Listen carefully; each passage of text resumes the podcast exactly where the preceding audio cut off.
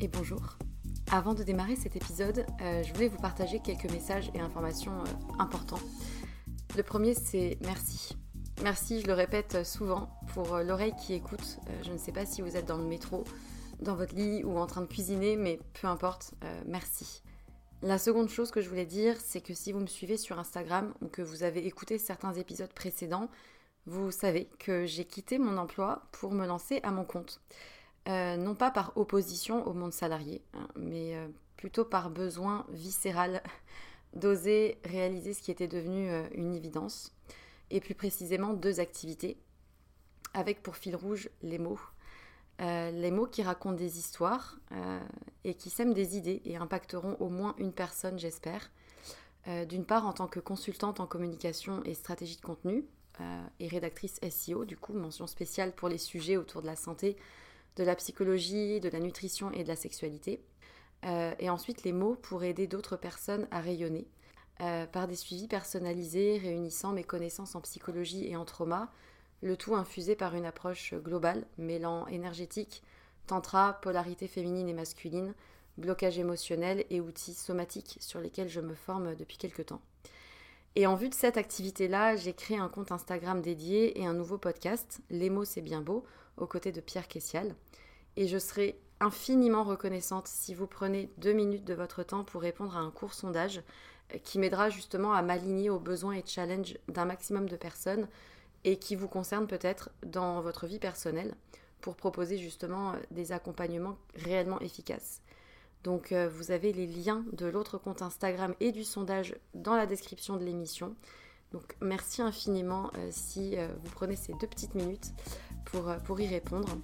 Et pour terminer ce message, j'aimerais juste euh, vous dire une phrase qui, euh, qui réunit un peu tout, toute l'idée et tout ce qui m'anime. Euh, raconter une histoire, c'est surtout raconter celle de quelqu'un qui a besoin de l'entendre et qui sera galvanisé par l'énergie perçue à travers ces mots-là. Voilà, je crois que c'est un, bon résumé du fil rouge de ce vers quoi je vais et ce qui m'anime. C'est tout pour moi et du coup, bonne écoute.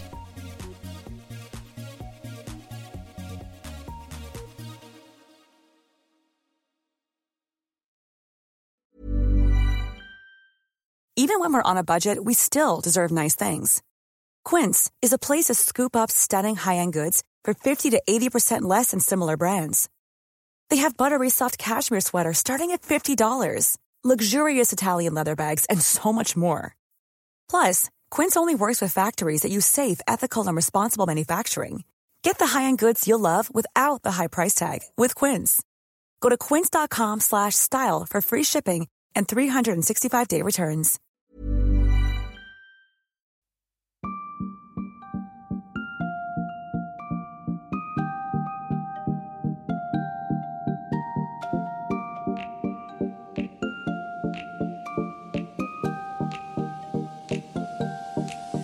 Bonjour et bienvenue sur Sois sage et parle fort, le podcast pour oser, se changer, ne pas se conformer, se cultiver, débattre de sujets et anecdotes variés.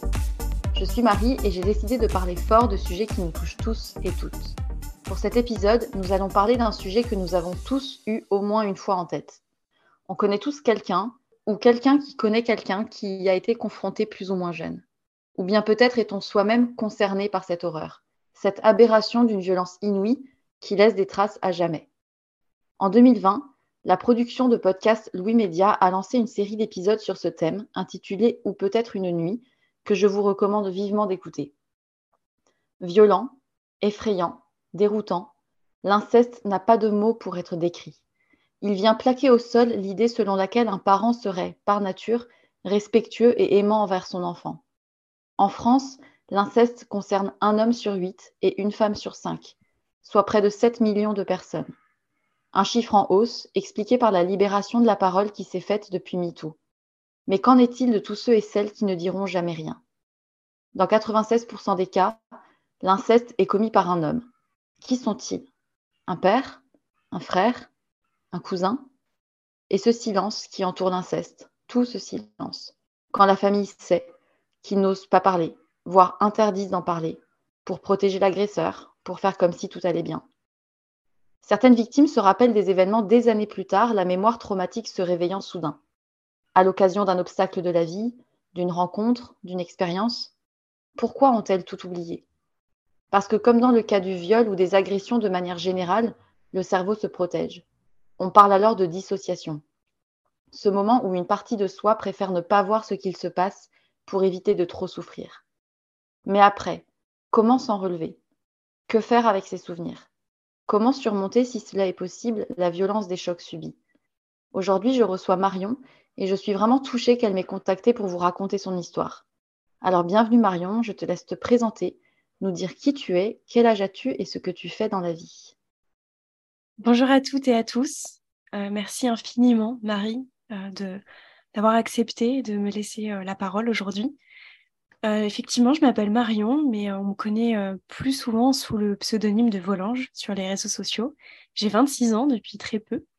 Et aujourd'hui, je suis thérapeute et mentor holistique. J'accompagne, ma mission, c'est d'accompagner des femmes et toutes les personnes en fait qui souhaitent se reconstruire après une épreuve traumatique, une épreuve douloureuse du passé, qui ont envie de tendre vers l'épanouissement personnel et la résilience, de se, sentir mieux dans leur tête et dans leur corps. Voilà.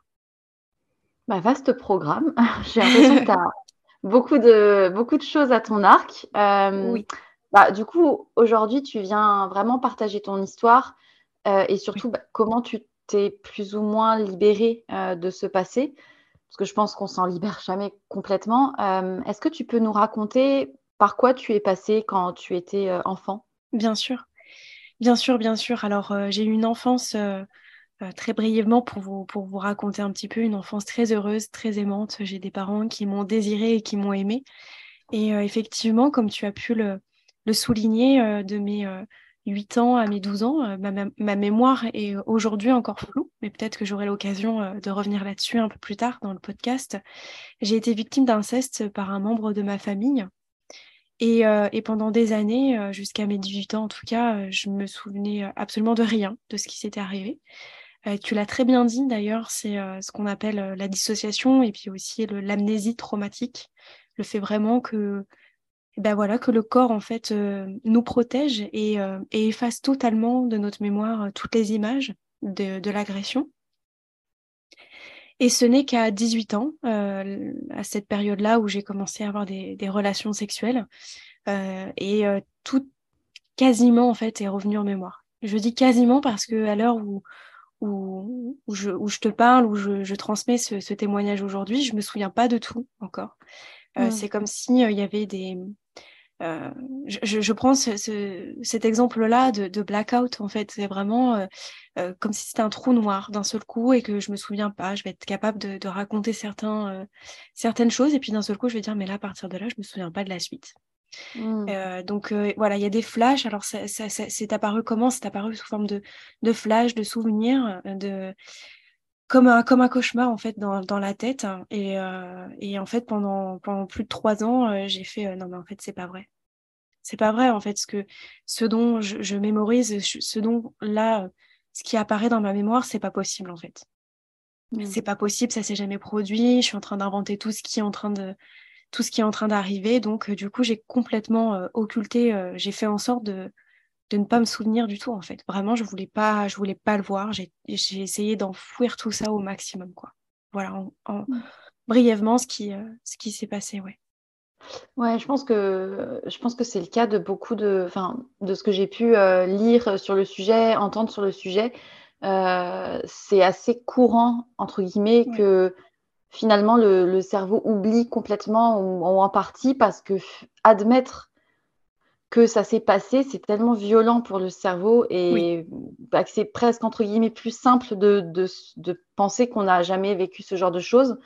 Euh, et donc, tu, tu expliquais qu'ils sont remontés euh, vers l'âge de 18 ans, mais du coup, à la période où tu as eu tes premières relations sexuelles, donc bah, évidemment, il y a un lien, mais est-ce que euh, ça s'est manifesté genre pendant les rapports sexuels ou est-ce que c'était dans le cadre d'une relation amoureuse plus, plus, au, plus au global? Alors, ça s'est manifesté pendant un rapport sexuel, en fait. C'est-à-dire que euh, la personne euh, avec, enfin, le partenaire avec qui j'étais à cette époque-là, euh, il m'a touché en fait au niveau de la poitrine, tu vois, une zone en fait vraiment de l'agression où j'ai été agressée. Et, en fait, le fait qu'on me touche à, certaines zones de mon corps, ça a fait revenir des choses dans ma, en mémoire, en fait, vraiment. et, ouais. oui. et, du coup, quand tu avais ces images-là, tu as vu qui était l'agresseur? Oui, oui, oui, je me souviens. C'est comme si d'un seul coup, en fait, on m'avait redonné de la mémoire. Voilà, c'est très perturbant. Et ensuite, donc ça a commencé comme ça. Et après, pour expliquer un petit peu, ça, ça m'est revenu aussi dans des, dans des cauchemars, en fait, pendant, pendant le sommeil. J'ai eu des remontées de, de flash et de souvenirs aussi à ce moment-là. Et donc là, à ce moment-là, tu pensais vraiment que c'était ton imagination? Oui, entièrement. Je me suis dit, mais c'est pas possible. Je me dis c'est pas possible euh, euh, pas cette personne là déjà. Et puis euh, et puis non c'est pas possible ce que j'ai vécu en fait. Pour moi c'était le fruit de l'imagination. Jamais j'ai vécu ça. Enfin vraiment c'était impensable pour moi. Vraiment impensable et, cette personne est-ce que quand tu étais enfant ou adolescente tu étais proche d'elle ou est-ce que tu t'entendais bien ou est-ce que c'était quelqu'un dont tu avais peur ou tu avais déjà des, petits des petits ressentis? Alors, pas du tout. Euh, j'avais pas de ressenti ou d'a priori quelconque.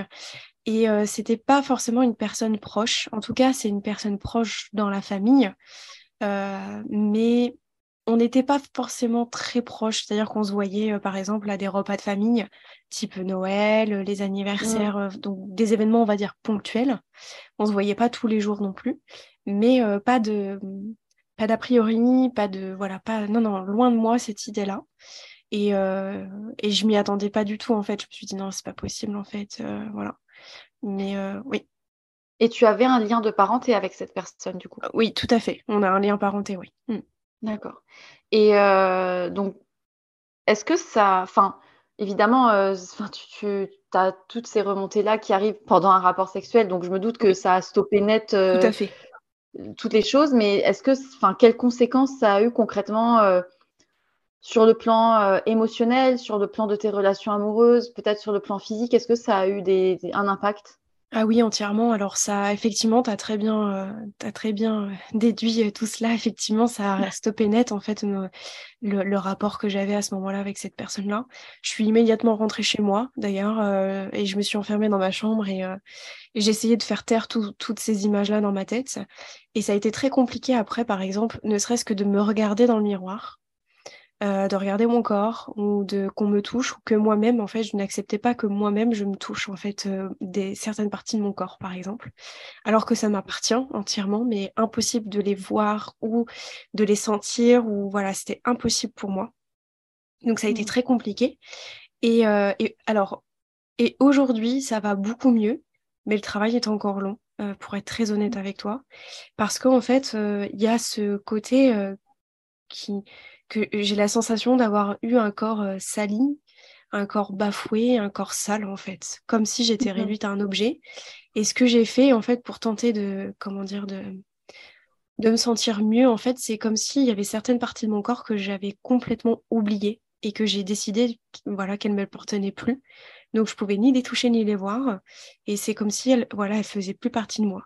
Donc, aujourd'hui, je, je, me reconnecte avec ça en me disant que non, en fait, mon corps m'appartient, que qu'il m'appartient dans son intégralité, que c'est un corps aussi, parce que c'est aussi un impact sur euh, la relation du corps avec la sexualité.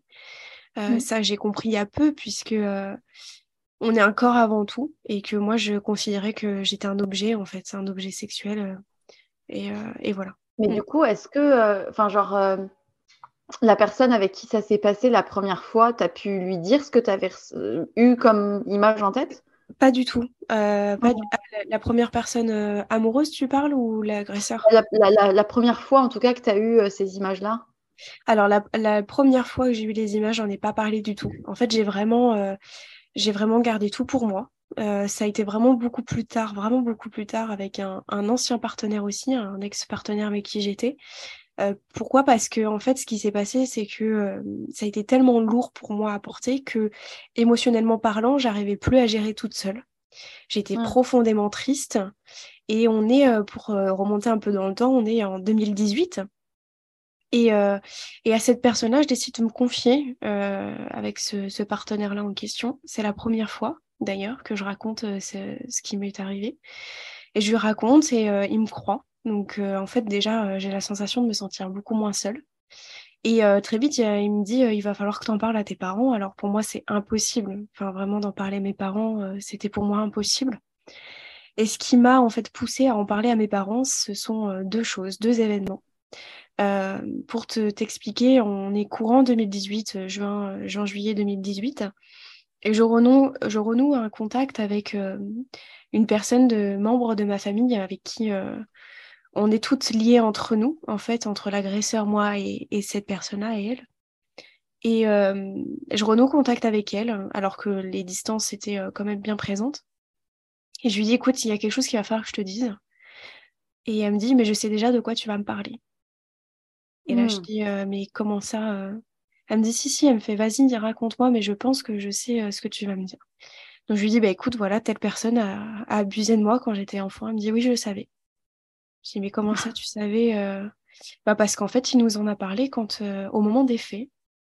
Je dis, ok, ah. d'accord, très bien. Alors, ça a été la douche froide, je vais pas te mentir. Ça a été, euh, dans un sens, j'étais rassurée de me dire, bah, j'ai pas inventé toute cette histoire-là. Et, et, ma question que je lui ai posée, c'était, ok, bah, du coup, tu es au courant, mais elle me dit, oui, puis il y a d'autres personnes qui sont au courant. D'accord, ok. Donc, j'apprends qu'en fait, il y a une partie de ma famille qui est au courant. Dis, mais pourquoi personne n'en a jamais parlé, au moins à mes parents, en fait? Elle me dit euh, parce qu'on pensait que tu t'étais jamais aperçu de ce qui s'était passé. Hmm. Et là, j'ai dit. Euh, ils, ont, ils ont finalement espéré que, bah, que tu ne te souviennes pas. Exactement, ouais. Et ça veut dire quand même que lui, il en a parlé. Oui. Donc, c'était peut-être que c'était la première fois qu'il faisait ça. Oui. Peut-être. Euh, peut-être. je sais pas. et, je sais pas non plus, ouais. Et qu'en tout cas, il avait peut-être tellement honte ou je, bref, peu importe ce qui s'est passé dans sa tête, mais qu'il a décidé d'en parler, mais que toutes les personnes à qui il en a parlé ont décidé de garder le silence. Exactement. C'est exactement ça. Et donc là, ça a été vraiment. Euh, donc euh, à partir de là, en fait, j'en ai parlé à ma mère d'abord. Euh, parce que en fait, pour mon père, c'est encore plus proche que moi, par exemple, c'est l'agresseur mmh. au niveau rapport familial. Et j'en ai d'abord parlé à ma mère, et en fait, au bout de quelques mois seulement, j'ai fait j'étais en, à ce moment-là, je faisais des études de droit. J'étais arrivée en master et euh, un jour mon corps euh, faillit. En fait, je, je, tombe de mon lit par bout de force, par, euh, par tout, par pression et tout. Et je, je vais voir, je vais voir un médecin qui me, je lui raconte brièvement ce que, ce qui ne, ne va pas en ce moment et qui me dit voilà, en fait, c'est simple. Vous faites une dépression et un, un stress post-traumatique en fait là. Donc il mmh. faut arrêter vos études, il faut vous mettre en pause parce que j'avais perdu beaucoup de poids en plus à ce moment-là. J'allais très très mal, ma santé était vraiment en danger. Donc j'ai dû tout arrêter. Et euh, c'est à partir de là que j'en ai parlé du coup à mon père aussi. Voilà. Ok. Et euh, tes parents, ils ont euh, quelle attitude ils ont eu Parce que du coup, tu leur as dit, bah voilà, je me suis rappelé de ça. Oui. J'en ai parlé à cette personne-là qui était directement proche de cet homme. Mmh. Elle m'a confirmé qu'elle savait. Euh, comment, euh, comment tes parents ont réagi? Alors, euh, beaucoup de. Alors, déjà, la première chose, c'est qu'ils m'ont cru tous les deux. Voilà, mmh. ça c'est important de le dire parce que j'ai une énorme chance, c'est que mes parents m'ont soutenue et ont été de mon côté. C'était de l'incompréhension, je dirais. C'était de l'incompréhension et beaucoup de culpabilité aussi de la part de ma mère. parce qu'en fait, ils s'en voulaient beaucoup de ne pas s'être aperçus de ce qui pouvait s'être passé euh, par exemple, sous leur toit, en fait. Voilà. Hmm. Sous leur toit, euh, moi j'ai vraiment des souvenirs de pendant leur mariage, par exemple, ou des vraiment, tu vois, j'ai des dates clés comme ça qui me permet un petit peu de dater quand c'est que ça s'est produit. Mais c'est vrai que ça a été beaucoup de culpabilité pour eux, euh, beaucoup de d'incompréhension aussi, oui, pour être honnête avec toi. Parce qu'il faut quand même rappeler, comme tu l'as dit, c'est que ça s'est passé sur plusieurs années. C'est même pas. Oui. Je ne cherche pas à, à comment dire, je cherche pas à minimiser euh, les faits quand ils ne sont produits qu'une fois parce que c'est horrible. Oui. Mais là, ça veut dire que le, cet homme, il a eu conscience de ce qu'il faisait et à plusieurs reprises. Exactement. Et, euh, donc, il, en aurait, parlé après, quand c'était fini? Alors, ça, c'est toute la question. Pourquoi? Parce qu'en fait, euh, ce qui a été rapporté, et en tout cas de ce que je sais moi, et j'ai l'intime conviction, en fait, que, parce que du coup, ça m'a remis en question aussi, c'est que moi, je sais que ça s'est produit plusieurs fois.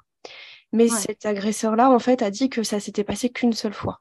Ah. Voilà. Donc euh, là, c'est un peu ma parole contre la sienne, mais euh, je, parle au nom de, d'une victime et à toutes les victimes qui ont l'intuition que ça s'est produit plusieurs fois, faites-vous confiance en fait.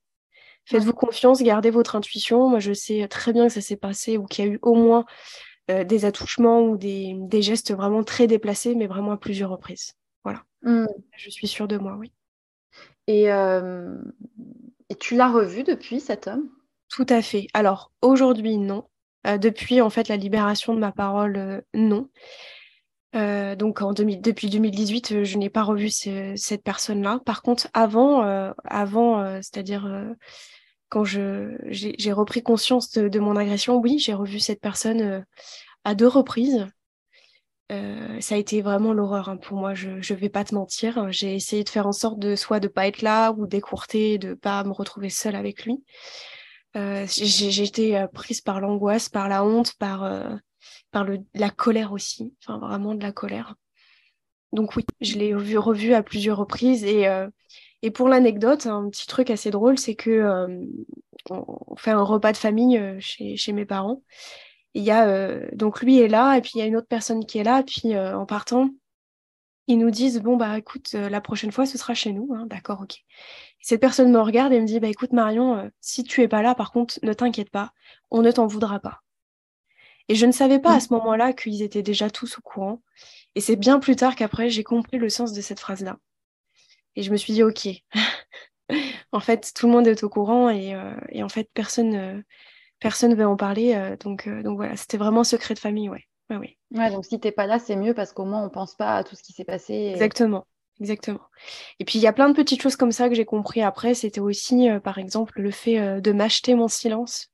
Hein, parce qu'on m'a souvent répété que si je parlais, j'allais détruire la famille. Et donc, euh, je me souviens qu'au moment des agressions et juste après l'agression, par exemple, quand la personne repartait, enfin l'agresseur repartait, il me donnait par exemple une jolie carte ou une carte postale, quelque chose de, mignon, euh, d'enfantin. Et derrière, il y avait un, billet qui était glissé en dessous.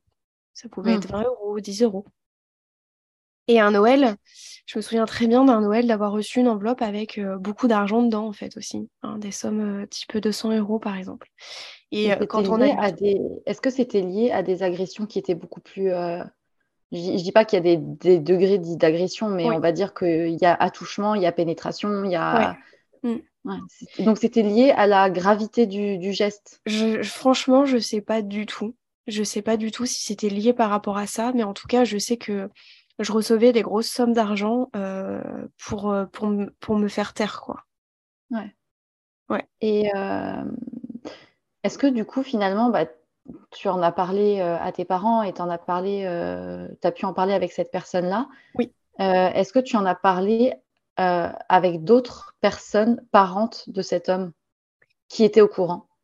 Alors, non, pas tout à fait. Pas tout de suite en tout cas. Pas sur le moment. C'est venu beaucoup plus tard après que ça s'est un petit peu... Euh, la parole s'est déliée euh, au sein de la famille en fait euh, au fur et à mesure du temps. Mais sinon non, en fait c'était mes parents, voilà, j'imagine aussi. Euh, je ne sais pas si lui-même aujourd'hui est au courant que je suis au courant. Je ne sais pas si c'est clair, mais voilà. Ah ouais, d'accord. Ah ouais, je ne sais pas si c'est clair parce qu'en fait, la personne avec qui euh, qui m'a dit qu'elle était au courant, elle m'a dit non, non, mais en fait, je lui dirai pas que tu sais, etc. Donc, je, je ne sais pas si aujourd'hui ils sont au courant. En tout cas, je n'ai plus du tout de contact avec toutes ces personnes-là aujourd'hui. Mais voilà, non, non, ça s'est fait en fait du côté de du côté de ma maman. Euh, les paroles, en fait, se sont déliées vraiment au fur et à mesure et au cours des années. Voilà, tout simplement. Ouais. Ouais, Ça s'est fait au fur et à mesure. Du coup, de tout ce que tu me dis, euh, bah, je suppose et je, je on comprend entre les lignes que tu n'as pas lancé de procédure judiciaire. Oui, exactement. pour l'instant, en tout cas. Est-ce que c'est quelque chose que tu envisages et pourquoi tu ne l'as pas fait, du coup? Alors, c'est une très bonne question. Non, je ne l'ai pas fait. Euh, j'y ai beaucoup pensé. Je ne suis pas fermée à l'idée. Euh, je ne l'ai pas fait pour la simple et bonne raison que, euh, pour, plusieurs raisons, pour être très honnête avec toi. De un, euh, je n'ai pas de preuves et qu'aujourd'hui c'est très compliqué en fait de prouver ça, de prouver qu'il y a eu trauma, etc. Alors j'ai des outils, évidemment, je, saurais comment apporter des preuves, mais je pense pas en avoir assez pour pouvoir aller au bout d'un procès gagnant en tout cas. Et la deuxième chose, surtout, et surtout pour cette raison-là, c'est que je ne suis pas convaincue, mais attention, ça n'engage que moi personnellement, ce que je vais dire. c'est que je ne suis pas sûre que ça va m'aider à me reconstruire. mon travail de reconstruction s'est fait différemment. Peut-être que j'aurai l'occasion de, pouvoir partager ça, mais pour moi, c'était pas la procédure judiciaire qui allait me, reconstruire en fait. Voilà. Donc c'est pour cette raison-là que je l'ai pas fait. Si par contre demain je devais le faire, c'est pour une raison. C'est pour défendre euh, peut-être d'autres enfants qui ont été victimes par cette même personne-là. Ouais. ouais. C'est hyper intéressant ce que tu dis parce que, euh, en fait, euh, autour de l'inceste, il y a énormément de, bah, silence. Oui. Parce que c'est quelque chose qui est tellement tabou, tellement sale, tellement. en fait, ça va tellement à l'encontre de toutes les comment dire, de, de tout euh, l'imaginaire qu'on se fait des liens de parenté, euh, de, tout, de tout ce qu'on, l'imaginaire que l'on a autour de, des liens familiaux, de l'amour, du respect. La confiance en fait qu'on accorde à la famille surtout. C'est ça, de, de, faire grandir nos enfants, de les aider à s'épanouir, à se sentir bien dans leur vie, etc. Ça vient tellement briser tout ça parce que euh, c'est, ça n'a pas de sens en fait de, d'avoir un, euh, des comportements sexuels envers des enfants, ça veut dire qu'il y a un désir envers des corps d'enfants, ça veut dire qu'il y a euh, une pulsion sexuelle qui se fait à l'encontre d'un être vivant qui n'est pas formé, qui n'est pas adulte, qui n'est pas terminé. Et en fait, euh, donc il y a la question de la pédophilie derrière, enfin, parce qu'il mm. y a aussi ça. c'est tellement incompréhensible déjà la pédophilie, mais alors quand c'est l'inceste, quand c'est par les membres de la famille, c'est encore plus incompréhensible. Et du coup, il y a, ce silence autour de, bah, autour de l'inceste. Mm. Et il y a aussi le fait que, comme, comme tu le sais et comme tu le dis, euh, une procédure judiciaire, c'est très compliqué à mettre en place, même quand on a des preuves, même quand on vient de se faire violer, même quand on sort d'une agression, euh, c'est très laborieux d'avoir un résultat, afin d'aboutir à, une mm. condamnation. Euh, c'est ta parole contre la sienne sur des faits qui remontent à plusieurs années. Oui. Euh, même si des personnes savent, bah, en fait, demain, elles peuvent très bien euh, dire, bah non, on n'est pas au courant. Mm. Et comme tu le dis aussi, tu n'as pas la garantie que toi, ça te fera te sentir mieux. La seule garantie que tu as, c'est que si tu gagnes, mm. cet homme sera condamné par la loi pour les actes qu'il a commis. Mais ça n'enlève en rien. Est-ce est que ça lui permettra, lui, de comprendre hein, Je ne sais pas mm. si on peut dire de comprendre. C'est il sait, il, sait de toute évidence que ce qu'il a fait n'est pas normal et interdit. Euh, mais c'est hyper intéressant cette question de euh, la légitimité, enfin, de l'utilité de la procédure judiciaire. C'est à quel point j'ai envie de fournir de l'énergie mm. pour quelque chose qui peut-être ne va ni m'aider moi, ni supprimer en fait ce qui s'est passé. C'est exactement ça. Ça supprimera rien du tout, si ce n'est que, comme tu l'as très bien dit, en fait, d'obtenir une condamnation de cette personne-là ou de n'importe quelle personne qui agresse un enfant, en fait, voilà. Et, euh, et en même temps, même euh, peu importe le résultat, ça ne permet pas de se reconstruire après la libération de la parole. Pour moi, c'est mmh. vraiment un truc qui ne suffit pas. Euh, pourquoi? Parce que même, même en ayant fait plein de thérapies pour avoir libéré ma parole, j'ai quand même eu cette question, ok, super, maintenant que je me sens quand même mieux avec, avec cette histoire-là, je ne sais pas quoi faire en fait de ça. Mmh. Et j'ai remarqué que on encourage beaucoup les, victimes à prendre la parole et c'est formidable, il faut continuer dans ce sens-là. Mais il y a très peu, très très très peu d'accompagnement sur le après avoir libéré la parole. Parce qu'en fait, ça détruit en fait une vie, vraiment le corps, la relation qu'on va avoir, la confiance qu'on va accorder aux autres, notre confiance en nous-mêmes. Et tout ça, en fait, on ne nous l'apprend pas. Il n'y a rien là-dessus. Et j'ai trouvé ça tellement triste et, euh, et, je me suis battue en fait pour ça et c'est pour ça que c'est pour ça que je témoigne aujourd'hui, c'est pour ça que je fais ce métier-là aujourd'hui. Pourquoi? Parce qu'il n'y a rien en fait après euh, pour, euh, pour aider. c'est bête ce que je vais dire, mais pour aider à se réinsérer dans la vie en fait, tout simplement. Ouais, parce que je sais qu'il y a, je sais qu'il y a des accompagnements pour les procédures judiciaires. Enfin, je sais qu'il me semble. Alors, je veux, il faudrait que je vérifie parce que tout à fait. non, non, c'est la maison. Euh, c'est pas la maison des femmes qui permet d'accompagner. Il y a des associations comme le CIDF auquel j'appartiens aussi d'ailleurs. Euh, je fais partie mm. du CIDF. Alors c'est c'est un centre euh, d'aide pour les femmes, notamment dans, dans le secteur de la Charente-Maritime, Charente-Charente-Maritime. Mais effectivement, il y a plein d'associations qui qui vont aider des femmes pour pendant les procédures, mais après, il y a rien. Ouais. Après un procès, par exemple, il y a rien. Il n'y a rien du tout. Et Ouais, donc en fait, c'est là qu'il y a peut-être des choses à faire aussi sur quelle est la reconstruction qui existe, quels sont les types de reconstruction. Et je pense qu'il y en a plein différentes selon les personnes. et,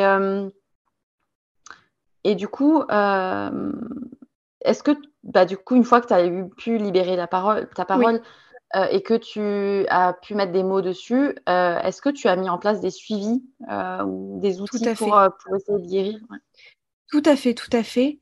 j'ai mis en place en fait des, des une thérapie avec une, une psychanalyste du coup au début qui m'a qui m'a beaucoup qui m'a beaucoup aidé euh, j'ai fait, en fait, quand je suis tombée en, dépression euh, post, post-traumatique, euh, en, donc là, on était en décembre 2018, voilà, pour à, peu près, hein, pour remettre un tout petit peu dans le, dans le contexte. décembre 2018, je suis allée voir par les recommandations d'une d'une amie de ma maman pardon qui était une amie à elle j'ai été voir une psychanalyste qui m'a beaucoup aidée pendant un petit peu moins d'un an on va dire mmh. ça comme ça euh, et, j'ai entamé en fait une thérapie. Elle m'a tellement aidée, mais vraiment tellement aidée. Euh, sur tout ce qui va être impact émotionnel, sur la culpabilité, sur euh, le passé, sur tout, tout, tout, tout, tout. Et, et ensuite, à partir de là, j'ai aussi moi-même été dénicher plein d'outils, plein de choses en fait pour m'aider encore plus à côté.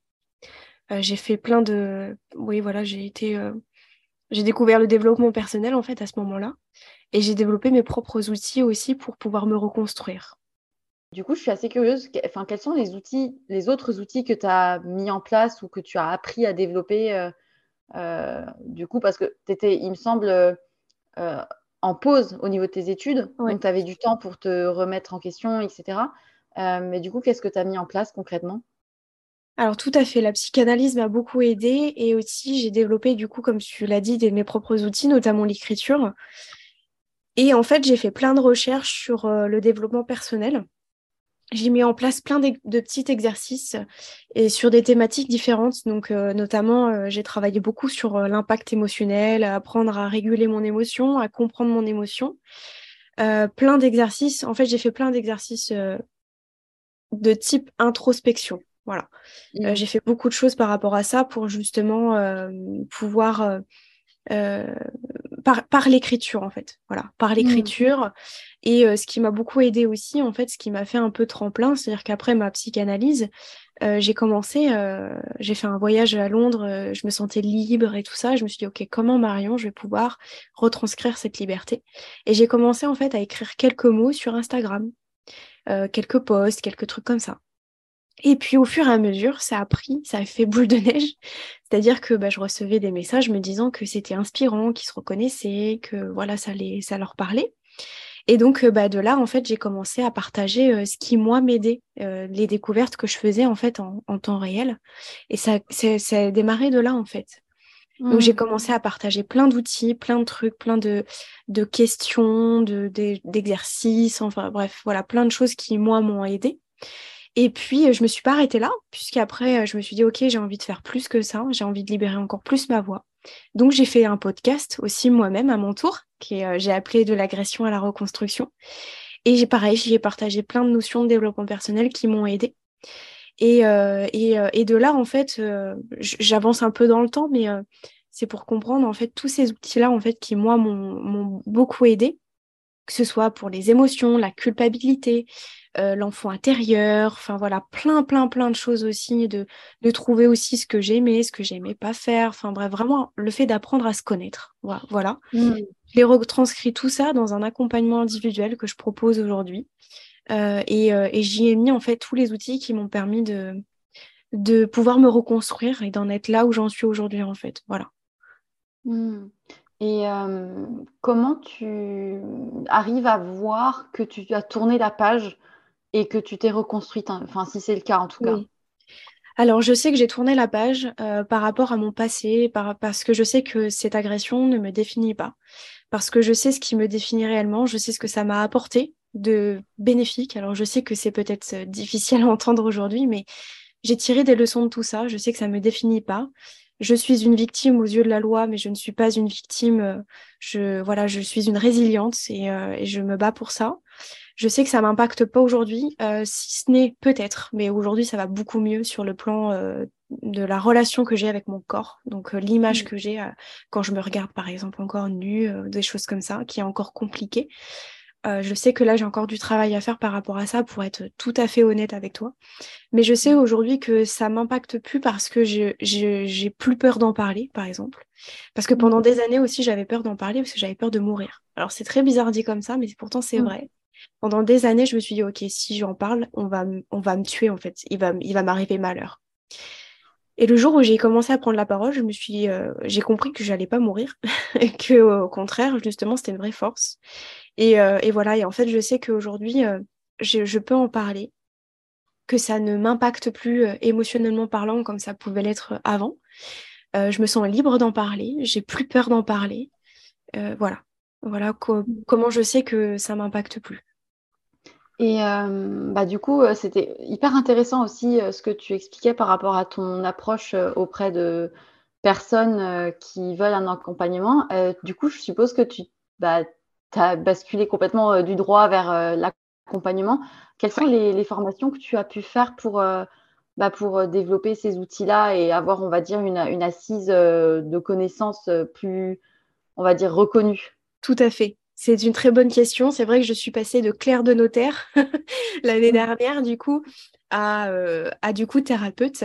Alors, il y a beaucoup de mon expérience. Voilà, je vais pas te mentir, les outils que j'y partage, c'est beaucoup de ce que moi, je suis par là où je suis passée. Et j'y ai agrémenté tout ça d'une formation en psychologie positive. Je suis formée aussi à la PNL et je suis aussi formée à tout ce qui est soins énergétiques Reiki. Donc, euh, donc voilà, donc c'est un mélange de tout ça, euh, d'art-thérapie, un peu de sophrologie, un petit peu de plein d'outils que j'ai voulu mettre dans cet accompagnement. Et, euh, voilà, voilà pour, pour t'expliquer un petit peu mon parcours, mais aussi pas mal de mon expérience, en fait, des outils que j'ai moi-même développés, qui m'ont beaucoup aidé et que j'avais envie de retransmettre aux autres. D'accord. Oui, c'est vrai que c'est des, des, approches que je connais pas très bien parce que je, suis quelqu'un qui fait quand même assez attention à tout ce milieu-là parce que je, bah, j'avais déjà fait des épisodes sur le sujet, mais je pense qu'il y a aussi, euh, il y a du très bien, il y a du très bon et il y a aussi des déviances.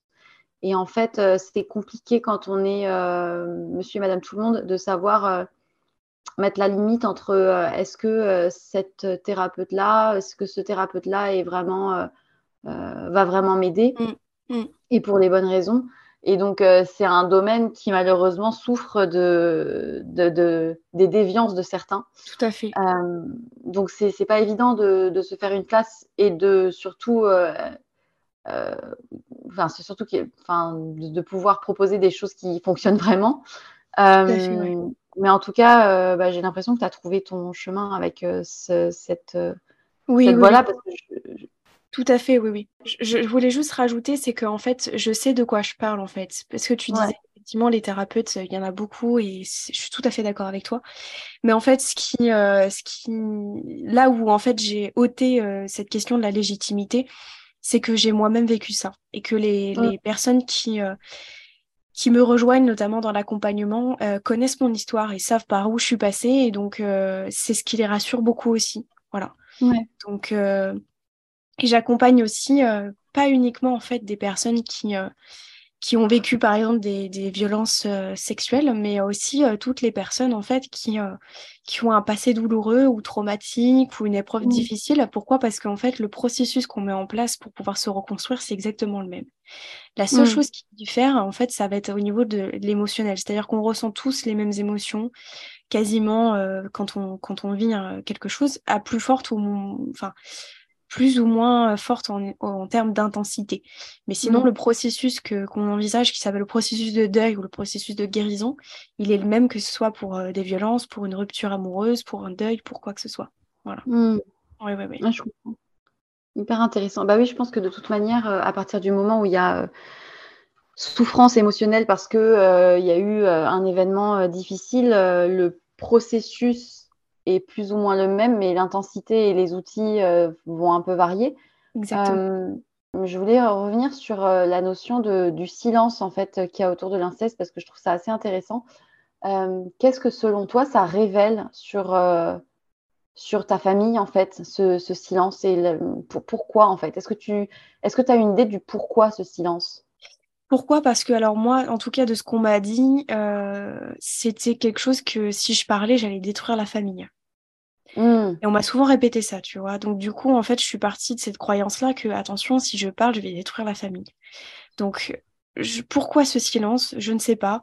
Je pense aussi qu'il y a beaucoup de honte, beaucoup de, de non, faut pas le dire, parce qu'en en fait, on veut protéger aussi quelque part l'agresseur. Euh, et, euh, voilà, je pense que c'est peut-être pour ces raisons-là, mais aujourd'hui, moi, je suis contre ce silence-là parce qu'en en fait, euh, on, cherche à protéger quelqu'un euh, de faits qui sont très graves, alors que parce que en fait, c'est vrai qu'aussi il y a la notion de silence et que euh, pourquoi c'est aux victimes en fait de prendre la parole? C'est vrai, on pourrait dire aussi, bah, l'agresseur pourrait prendre la parole aussi. Il se dénonce. Exactement, et prendre la responsabilité parce que on voit aussi ça euh, dans, ce que je propose, c'est-à-dire la notion de la responsabilité de la culpabilité. C'est-à-dire que beaucoup de victimes se sentent coupables. Oui, si, en fait, c'est de ma faute si il s'est passé ça. C'est de ma faute si je suis coupable de n'avoir rien dit aussi. Je me sens coupable de d'avoir gardé le silence. Mais en fait, qui garde le silence dans l'histoire? Est-ce que c'est nous qui, en fait, on nous impose le silence ou est-ce que c'est l'agresseur? Mm. Ça peut être aussi à l'agresseur, en fait, de prendre la parole. Hein. C'est pas que aux victimes. Ouais, ouais, tout à fait. Donc, pourquoi je, je, je crois que je n'ai pas la réponse à ça C'est euh, peut-être une protection, peut-être, voilà, moi je sais qu'on m'a répété que j'allais détruire la famille. On m'a même dit que c'était des choses qu'on faisait entre membres de la famille, tu vois. Donc, euh, ah, mon Dieu Voilà, c'est pour ça. Donc, euh, j'ai grandi avec ça, donc avec cette idée-là. c'est quelque chose que je peut-être j'ai longtemps cherché à comprendre aussi pourquoi. Pourquoi est-ce qu'on a fait ça en fait? Il n'y a, pas de, a pas de réponse malheureusement à ça. C'est sûr que là, c'est chercher euh, une réponse. Euh, enfin, il n'y a pas de réponse. C'est tellement euh, incompréhensible que. Mais je pense que si par rapport au silence et le fait, le fait de dire ça va détruire la famille, ça va détruire surtout l'image qu'ils se font de leur famille. Parce que, au fond, euh, on veut tout, enfin, on veut les, dans les, gens en général ont envie que la famille corresponde à l'idéal qu'ils se font d'elle, à savoir aimante, euh, protectrice, respectueuse, euh, soutenante, etc. Et le fait d'admettre qu'il s'est passé ça reviendrait à, affirmer et à assumer qu'en fait sa famille est loin d'être parfaite et que un des membres de la famille a a, commis un crime. En fait. Oui, oui, oui. Et, euh, et je pense que le, la notion de destruction, c'est surtout en fait euh, euh, faire ressentir la honte en chacun des, chacun des membres de savoir qu'en fait quelqu'un de proche d'eux a commis un crime envers une enfant. Oui, tout à fait. Je pense que c'est, je pense que c'est lié à l'image qu'on a de la famille parce qu'on on a tous un idéal de famille, plus ou moins. Euh, et je pense qu'il faut aussi euh, apprendre à se détacher de cet idéal-là parce que toutes les familles sont imparfaites, euh, sans parler d'inceste, de, hein, bien sûr. Oui, oui, oui, bien sûr. Il y a, peut-être quelque chose à, faire de ce, à ce niveau-là. et du coup, sur le plan de ta vie amoureuse, est-ce que ça a aujourd'hui encore des conséquences et est-ce que tu en parles assez librement de ça? Ah oui, oui. aujourd'hui, avec l'homme avec qui je vis aujourd'hui, clairement, c'est c'est le jour et la nuit. Pourquoi? Parce que aussi euh, j'ai eu euh, dans des relations bon pas très euh, aussi compliquées au niveau sur au niveau de la sexualité. Et depuis peu, en fait, depuis que je, suis avec l'homme qui partage ma vie aujourd'hui, on est dans une communication qui est très ouverte. Depuis le début, en fait, il connaît mon histoire. Et, la patience, l'écoute, voilà, le, il m'aide à découvrir mon corps parce que c'est quelqu'un de très patient. Et, et voilà, donc je pense qu'aussi la personne que j'ai rencontrée aujourd'hui m'aide beaucoup aussi à, en ce sens-là. Voilà, je, le mmh. reconnais, j'ai de la chance, j'ai énormément de chance. Et euh, que ce soit par rapport à l'image de mon corps, par rapport à la sexualité, euh, il y a encore des petits blocages, mais aujourd'hui, franchement, pour être très honnête avec toi, ça va énormément mieux parce qu'il m'aide beaucoup à me libérer en fait de tout ça. Voilà, mmh. donc euh, à me reconnecter, à, à prendre à m'apprécier comme je suis, enfin voilà, à m'aimer comme je suis, à aimer mon corps, l'image que je renvoie, enfin voilà. Donc ça m'aide beaucoup, beaucoup aujourd'hui, oui. Vraiment, oui. Bah écoute, je suis trop contente, enfin je suis contente d'entendre ça, ça fait du bien à entendre parce que bah ça veut dire que mine de rien, il est possible d'avoir une relation amoureuse après ce genre de, de traumatisme. Absolument. Oui. À condition de tomber sur une personne qui soit en capacité aussi d'entendre ce que tu as à dire, qui soit en capacité de, de, voilà, de prendre le temps dont tu as besoin pour, euh, pour que tu puisses euh, avancer aussi. Donc, euh, c'est vraiment chouette.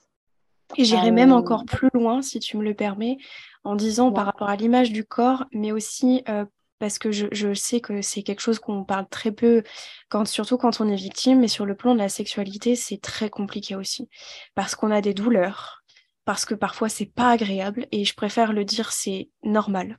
D'accord? Mm. Si c'est pas agréable, parfois, même pour moi encore, c'est parfois c'est douloureux. Il faut le dire. Il faut pas hésiter à le dire à votre partenaire que parfois c'est douloureux. Ça existe en fait des douleurs fantômes comme ça, en fait, qu'on n'explique pas, même euh, au niveau gynécologique.